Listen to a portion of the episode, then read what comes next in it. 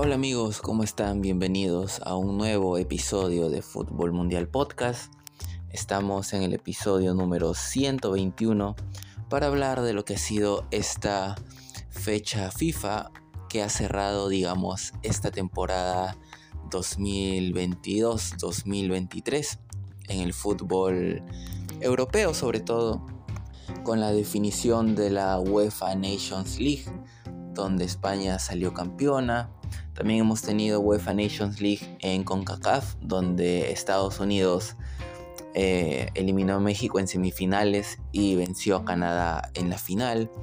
Hemos tenido amistosos internacionales con las selecciones de Conmebol eh, disputando varios partidos. Por ejemplo, Brasil eh, perdió contra Senegal, Argentina también ha jugado contra Islandia, Perú ha jugado contra equipos de Asia, eh, Colombia, Chile han jugado contra equipos de Centroamérica. O sea, ha sido una fecha FIFA bastante movida en todo aspecto. En Europa, más allá de la Nations League, hemos tenido también eh, la continuación de las eliminatorias para la Eurocopa del próximo año.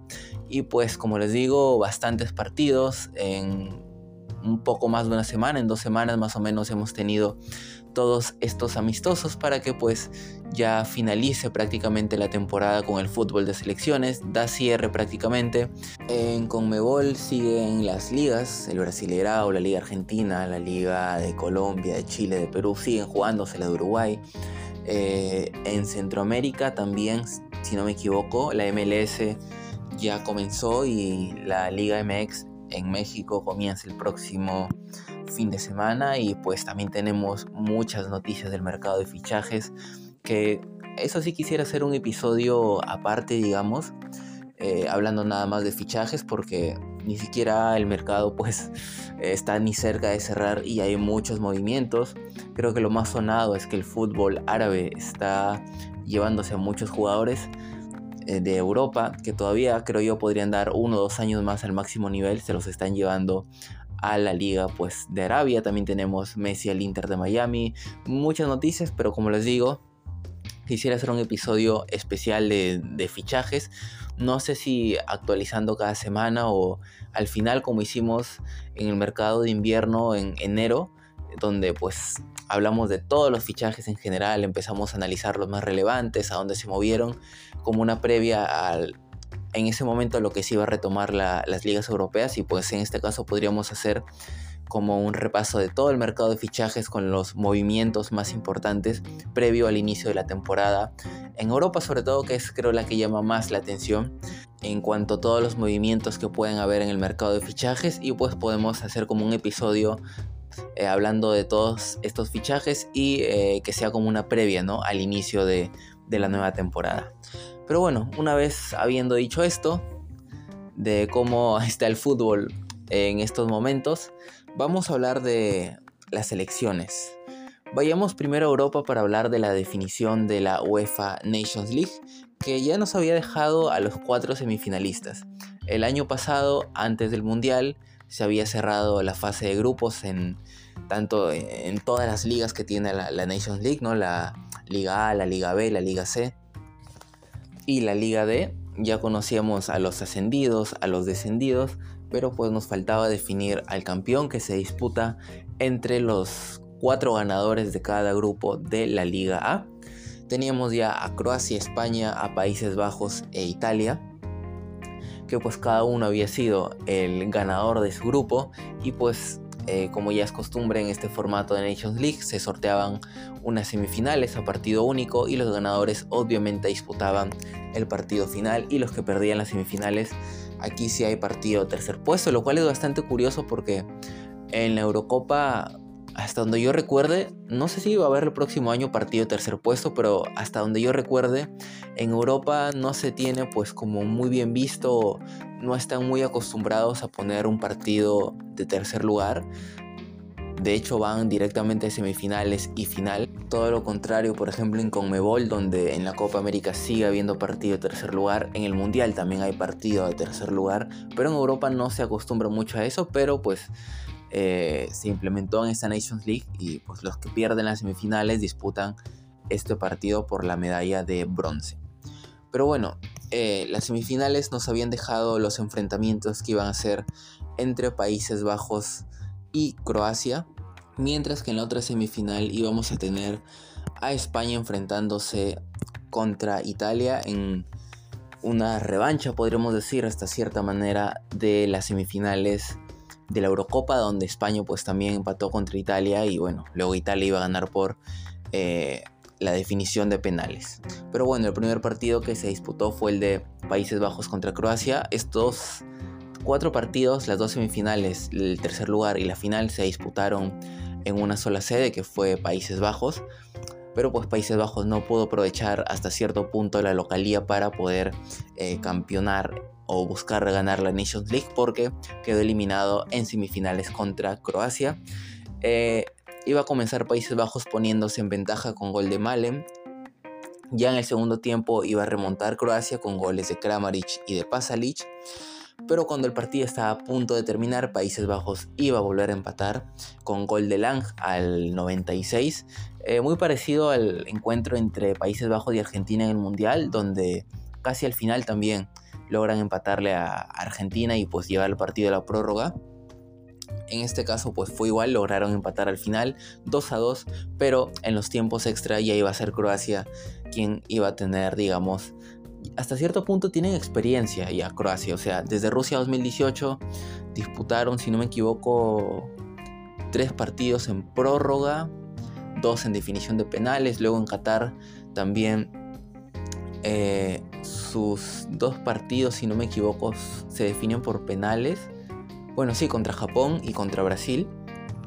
Y es una selección, como se dice, con mucha fortaleza mental para poder aguantar 120 minutos y llevar al rival hasta el alargue, tratar de forzarlo. Y esto fue lo que hizo, porque en los tiempos extra iba a definir eh, Croacia la serie a su favor con goles de Petkovic y de Luka Modric de penal que es incansable Lukita Modric, que ponía el partido pues 4 a 2 y de esta manera Croacia eliminaba a Países Bajos y clasificaba a eh, una nueva final en su historia, su segunda final si no me equivoco, primero fue la de Rusia 2018 y luego esta de la Nations League y pues iba a esperar al ganador entre España e Italia. Eh, partido también, eh, a mi parecer, bastante entretenido, como se esperaba España con la posesión del balón, buscando tener el control, e Italia pues eh, esperándolo, por momentos saliendo de contra, por otros tratando de proponer más, pero pues un partido bastante parejo también.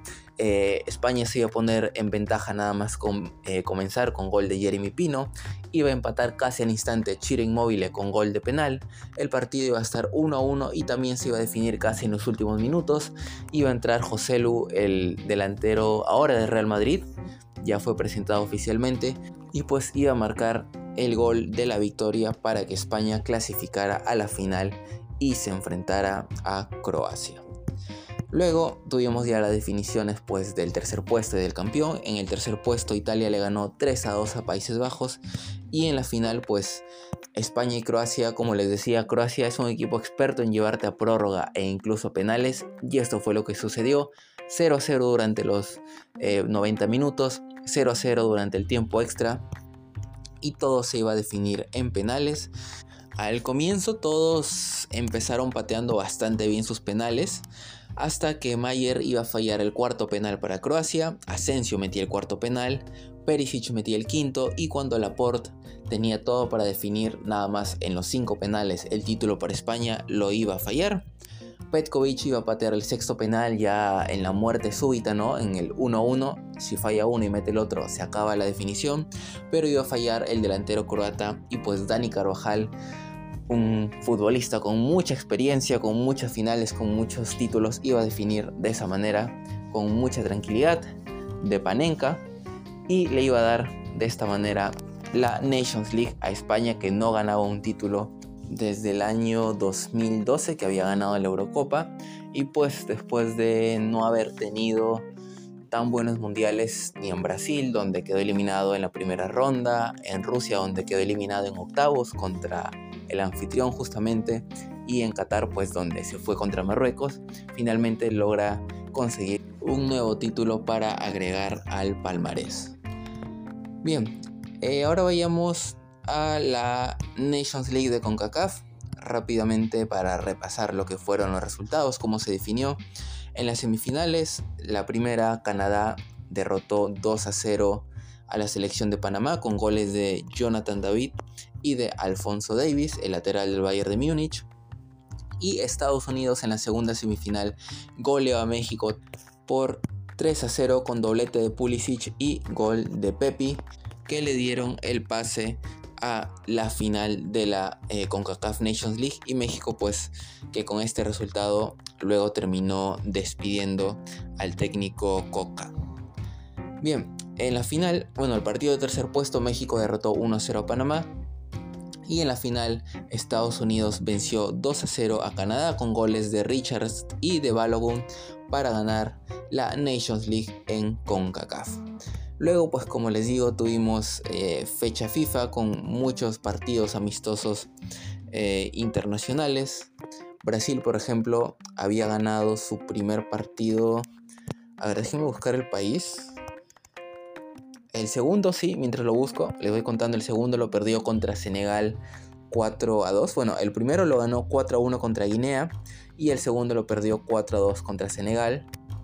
Y estos para, para los equipos de Comebol, estos son los últimos partidos amistosos que han disputado antes de que inicie la eliminatoria sudamericana ya rumbo al Mundial del 2026 en Norteamérica, Estados Unidos, Canadá, México, porque las eliminatorias en Sudamérica comienzan ya en septiembre, se van a disputar, bueno, van a disputarse seis fechas, cada equipo va a jugar seis partidos ya está el fixture por si lo quieren revisar en la página de Conmebol o en internet, pues pueden buscar y ya está el fixture armado. Va a ser el mismo que las eliminatorias pasadas, van a ser los mismos partidos, el mismo orden, las mismas localías.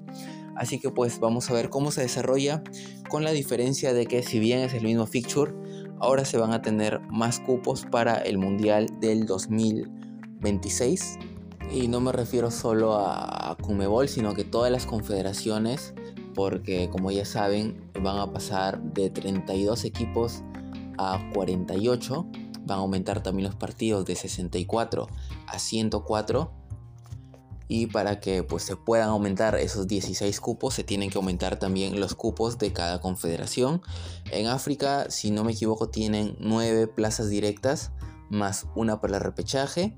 Luego en CONCACAF tienen 6 plazas directas, 3 por los anfitriones que son Estados Unidos, Canadá y México que ya están clasificados y otras 3 para los que clasifiquen mediante las eliminatorias disputando pues el típico torneo y otras 2 para que disputen el repechaje. En CONMEBOL se va a tener 6 plazas más una para el repechaje. Normalmente en Conmebol se tenían cuatro directas y una para el repechaje. Clasificaban 5, ahora van a clasificar 7, 6 directamente y uno que va a ir al repechaje. Luego en Oceanía una plaza directa que por lo general siempre es Nueva Zelanda y una de eh, repechaje. A ver, digo por lo general porque antes Oceanía el que ganaba el torneo eliminatorio iba al repechaje, no es que iba directamente al mundial. Pero ahora, digamos, si Nueva Zelanda sigue siendo eh, la selección que domina en Oceanía, ya iría directamente al Mundial y pues otra, otra nación que conforma Oceanía, que quede en segundo lugar, digamos, no sé cómo funciona el, formato, veamos si, si cambia algo también en cada confederación con todos estos cambios en el número de cupos, digamos que ese segundo lugar iría al repechaje. Mientras que en Europa 16 eh, plazas directas, ¿vale? Creo que queda ahí como siempre ha sido Europa. Si es que hay repechaje, y repechaje entre ellos, no, no se disputa con otra confederación, ¿no? Eh, y bueno, así aumentan los cupos en Comebol. Las eliminatorias inician en septiembre. Eh, Brasil, como les dije, tuvo esos dos partidos amistosos, uno ganado, otro perdido. Argentina, que es la actual campeona del mundo, tuvo eh, dos partidos amistosos también. El primero le ganó 2 a 0 a Australia. Digamos que en ese partido puso a, varias estrellas, puso a jugar a Di María, puso a Messi, a McAllister, a Rodrigo de Paul.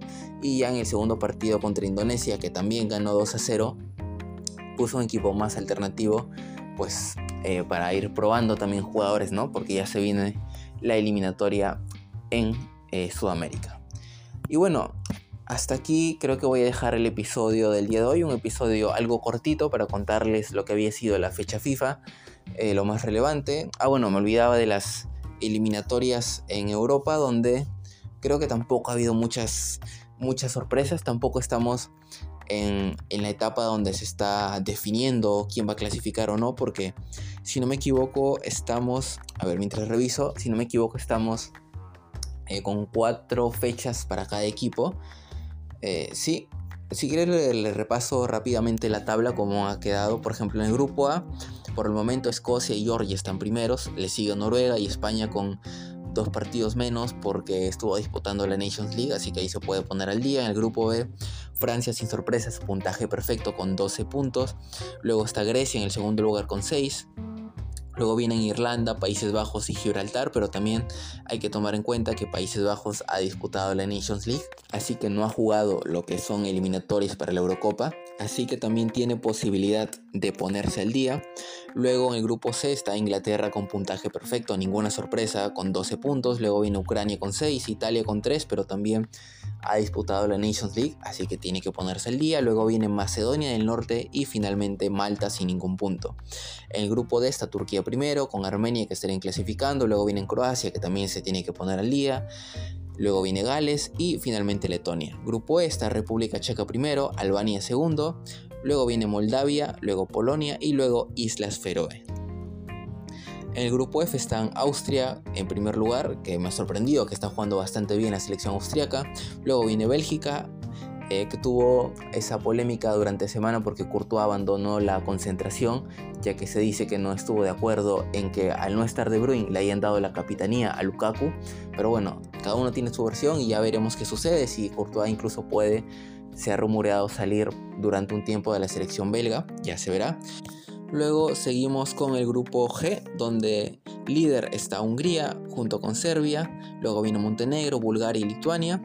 Luego en el grupo H, a ver, aquí sí, hasta el grupo G son cinco equipos, así que en cada fecha digamos que descansa uno.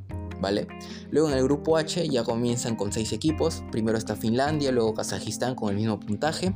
Luego vienen Dinamarca, Eslovenia, Irlanda del Norte y finalmente San Marino. En el grupo I están Suiza y Rumania en, los primeros lugares para clasificar. Luego está Israel, Bielorrusia, Kosovo y Andorra. Y en el grupo J está Portugal con puntaje perfecto también. Luego viene Eslovaquia que está haciendo una muy buena eliminatoria. Y finalmente viene Luxemburgo, Bosnia, Islandia y Liechtenstein. Bueno, ahora sí, hasta aquí dejamos el episodio del día de hoy. Quería actualizarles un poco del fútbol. Como ven, se va a tener un parón, sobre todo en Europa. Eh, el mercado de fichajes va a seguir seguramente. Todos los días van a salir rumores eh, o transferencias ya concretadas. Eh, voy a tratar, como les digo, de ver cómo grabo el podcast estas semanas, porque como les comentaba, también estoy ya finalizando el semestre de la universidad, así que estoy con trabajos que hacer pero pues voy a, tratar de organizar pues el podcast durante estos meses de parón. Podemos hacer, como les digo, actualizaciones de pretemporada, eh, por ahí también de fichajes, aunque a mí me gusta más la idea de poder hacer un solo episodio sobre todos los fichajes para pues tener una visión más general. Pero pues ya veré, eh, sigan suscritos al podcast, vamos a seguir aquí, no se va a abandonar para nada. Cuando inicie la temporada en Europa vamos a volver ya con los mismos días, el mismo formato de, de repasar las jornadas del fin de semana, de Champions, Europa League, Conference a mitad de semana y pues todo lo que ya estamos acostumbrados. Soy Javier Salinas, muchas gracias por haber escuchado este episodio. Ya saben que si les gustó pueden escucharnos en las principales plataformas de podcast. Nos buscan como Fútbol Mundial y nos van a encontrar en Spotify, en Spotify for Podcasters, en Google Podcast, en Radio Public, en Breaker, en Pocket Cast y también en YouTube, donde ahí estamos como Fútbol Mundial Podcast. Y en las redes sociales estamos como Fútbol Mundial en Instagram, Facebook y TikTok. Ahora sí, me despido y nos vemos en el siguiente episodio. Adiós y nos vemos en el siguiente. Adiós.